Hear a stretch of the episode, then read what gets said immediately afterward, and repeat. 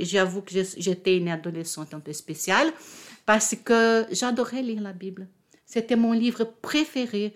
De 12 ans à 18 ans, je crois avoir lu la Bible minimum 10 fois. J'étais folle de ces livres.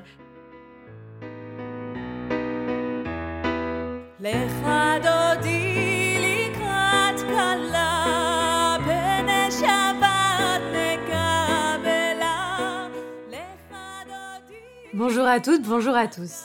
Vous écoutez Juive par choix, un podcast de Léa Tayeb pour le lab Ténois sur les femmes qui se convertissent au judaïsme en France. Ici, on se demande pourquoi des femmes s'engagent dans un tel processus. Pourquoi ces femmes sont-elles prêtes à consacrer plusieurs années de leur vie pour être reconnues juives? Beaucoup choisissent de passer par le consistoire, l'institution qui gère la plupart des conversions en France. En effet, seul le consistoire permet de voir sa conversion reconnue par la majorité du monde orthodoxe. Mais d'autres femmes optent pour une conversion chez les libéraux ou chez les massortis, une démarche tout aussi exigeante qui est reconnue par l'État d'Israël. Écoutons ensemble les histoires de ces femmes.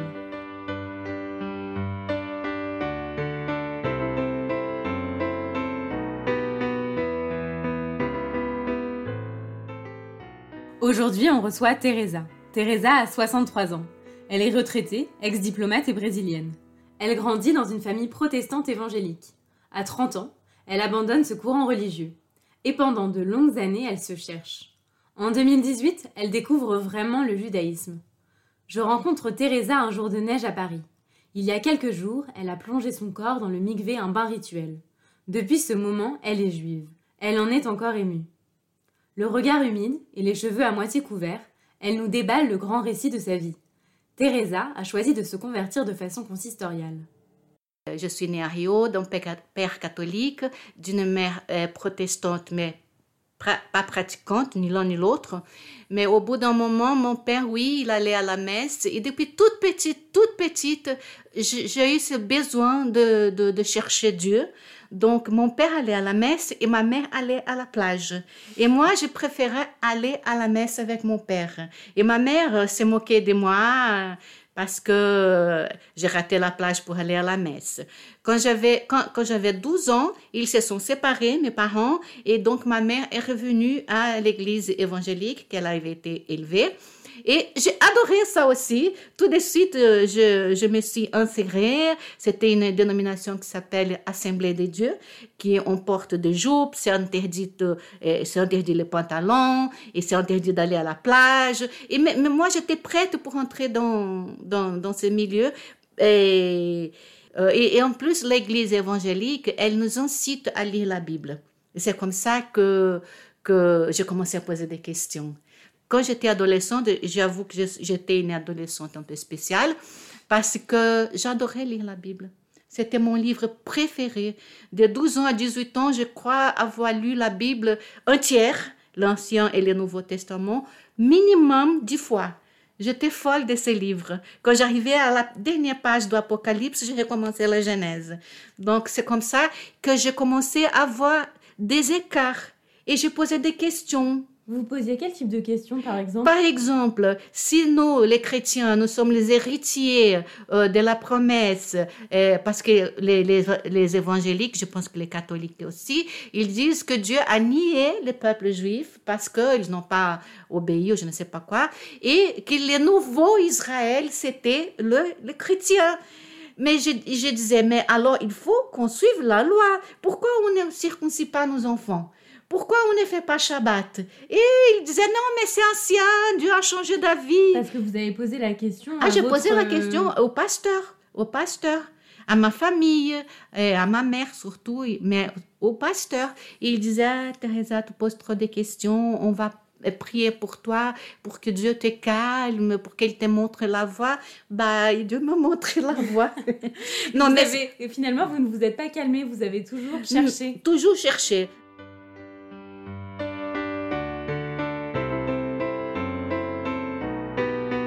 quand j'ai quitté cette église, euh, je, commençais à chercher Dieu dans l'église catholique, dans l'église orthodoxe. Et après, bon, quand je vis que dans le christianisme, ce n'était pas possible, j'ai commencé à chercher dans euh, les bouddhismes. L'hindouisme, c'est ce qui m'a attiré plus longtemps. Et, j'ai commencé à pratiquer le yoga. Je suis devenue végétarienne. Et j'ai commencé à lire aussi sur l'hindouisme jusqu'au jour où je suis allée en Inde. Et j'ai vu euh, que c'était pas possible avec cette adoration d'animaux, toute cette pauvreté, toute cette saleté. J'ai dit non, et un jour, ma soeur m'a dit, ah, tu sais, Teresa, le gouvernement portugais a sorti une liste de noms des marraines parce qu'ils veulent faire revenir, euh, donner la nationalité portugaise à ses descendants. Et les marraines sont des juifs cachés. Ils pratiquaient le judaïsme à la maison, mais ils allaient à la messe pour montrer euh, qu'ils étaient euh, chrétiens, quoi. Et donc vous, vous savez maintenant que finalement vos ancêtres sont des juifs marranes grâce à cette liste? Oui, parce que euh, ils ont publié les noms et un de mes noms de famille c'est Abro, que c'est une corruption de Hébreu.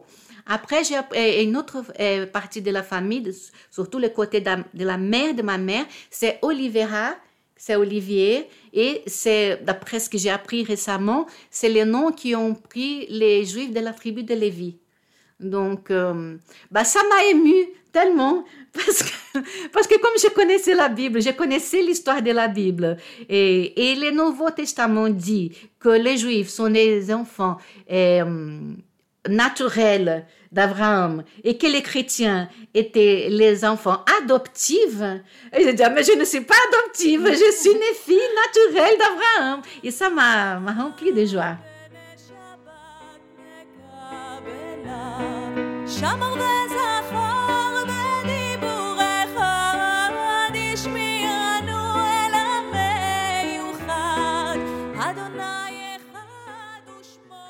C'était il y a combien de temps Ça fait deux ans.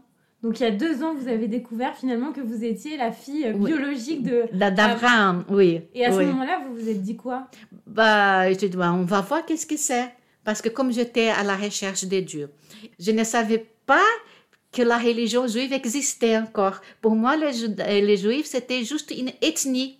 Parce que je n'ai jamais rencontré, même ici à Paris, j'ai vécu ici cinq ans, j'ai connu des juifs, euh, mais des juifs euh, laïcs, quoi, séculiers.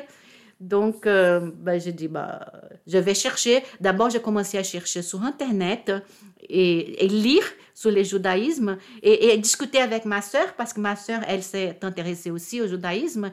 Et un, un jour, je lui ai dit, écoute, je vais chercher une synagogue parce que c'est beaucoup d'informations, des rabbins différents et je ne sais pas quoi faire.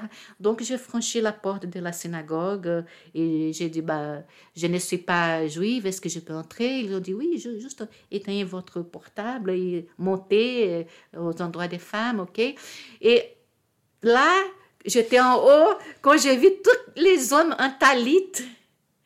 Là, c'était un choc pour moi mais un choc bon, parce que je dis, ah, je me senti dans le temple, comme si j'étais dans le temple de Jérusalem. J'ai dit, ah, je suis dans la Bible.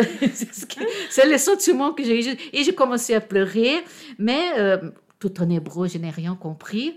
Mais à la fin de l'office, je suis quand même me présenter au rabbin. Je lui dis, écoute, monsieur le rabbin, euh, je suis mahane, je ne connais rien au judaïsme et ben, je voulais connaître, voulais connaître cette religion. M'avez dit que oui. vous n'avez pas été la seule à vouloir vous convertir au judaïsme. Ma sœur aussi, c'est pour ça, une des raisons pour laquelle je veux partir en Israël, c'est parce que ma sœur, elle veut se convertir aussi. Il n'y a pas de conversion dans tous les continents sud-américains, donc euh, bah, elle, va, elle va venir en Israël pour faire sa conversion là elle aussi. Et votre fille? Ma fille, euh, quand je lui ai raconté que nous sommes juives, elle, elle a un mari, elle est mariée avec un garçon qui a un père juif. Donc, euh, même s'il n'est pas juif, euh, comme il porte un nom et un prénom juif, il a subi tous les préjugés euh, des juifs. Donc, sale juif, sa mère a enlevé de l'école, il était parce qu'il était battu, et il est allé se plaindre. Et auprès de la, de la directrice, elle a dit, il faut s'habituer. Donc, mais il n'est pas juif. Donc, les jours je dis à ma fille, tu sais, nous sommes juifs, et, et, parce que ça vient de, ma, mère, ma grand-mère, mon arrière-grand-mère, elle, elle, elle était hyper heureuse.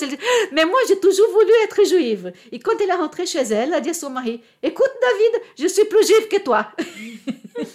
Parce que toi, tu es juive du côté de ton père, moi du côté de ma mère.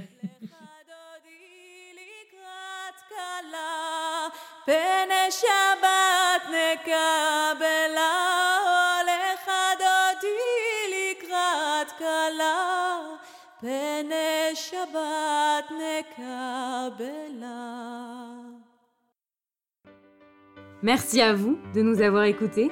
Merci à Marion Bellal, journaliste et monteuse de ce podcast, Noémie Bouskila pour son interprétation de L'Echadodi et Asaf Matitiaou pour son soutien musical. À bientôt!